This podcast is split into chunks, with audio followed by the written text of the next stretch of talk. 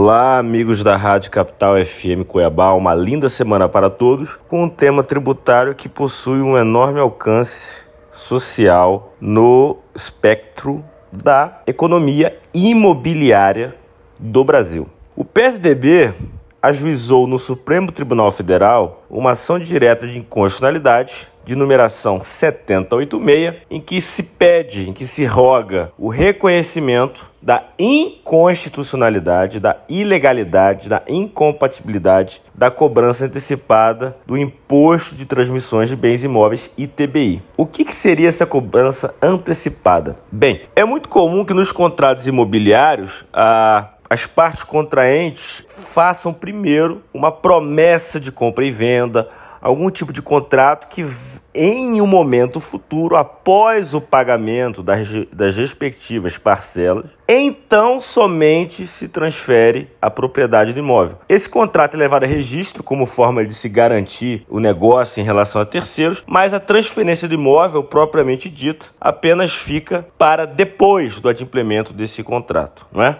É comum, porém, que muitos cartórios já cobrem esse ITBI desse exato momento do registro desse, desse instrumento de promessa de compra e venda. E a gente sabe que o fato gerador de ITBI não é esse. O fato gerador de ITBI é a efetiva transmissão do imóvel. Ou seja, a cobrança do ITBI nesse momento acaba se dando de forma antecipada. A gente sabe que o fato gerador de TBI é a alienação do direito real sobre bem imóvel. E no momento em que se faz uma promessa de compra e venda, em que se define que se a parte pagar tudo certinho, a parte vendedora irá no cartório fazer a escritura de compra e venda e aí sim haverá a alienação. Ou seja, o fato gerador somente ocorre com essa alienação e não com a simples promessa. Portanto, a cobrança do ITBI de forma antecipada acaba se valendo dessa prerrogativa de forma inconstitucional. Na ação, o PSDB sustenta né, que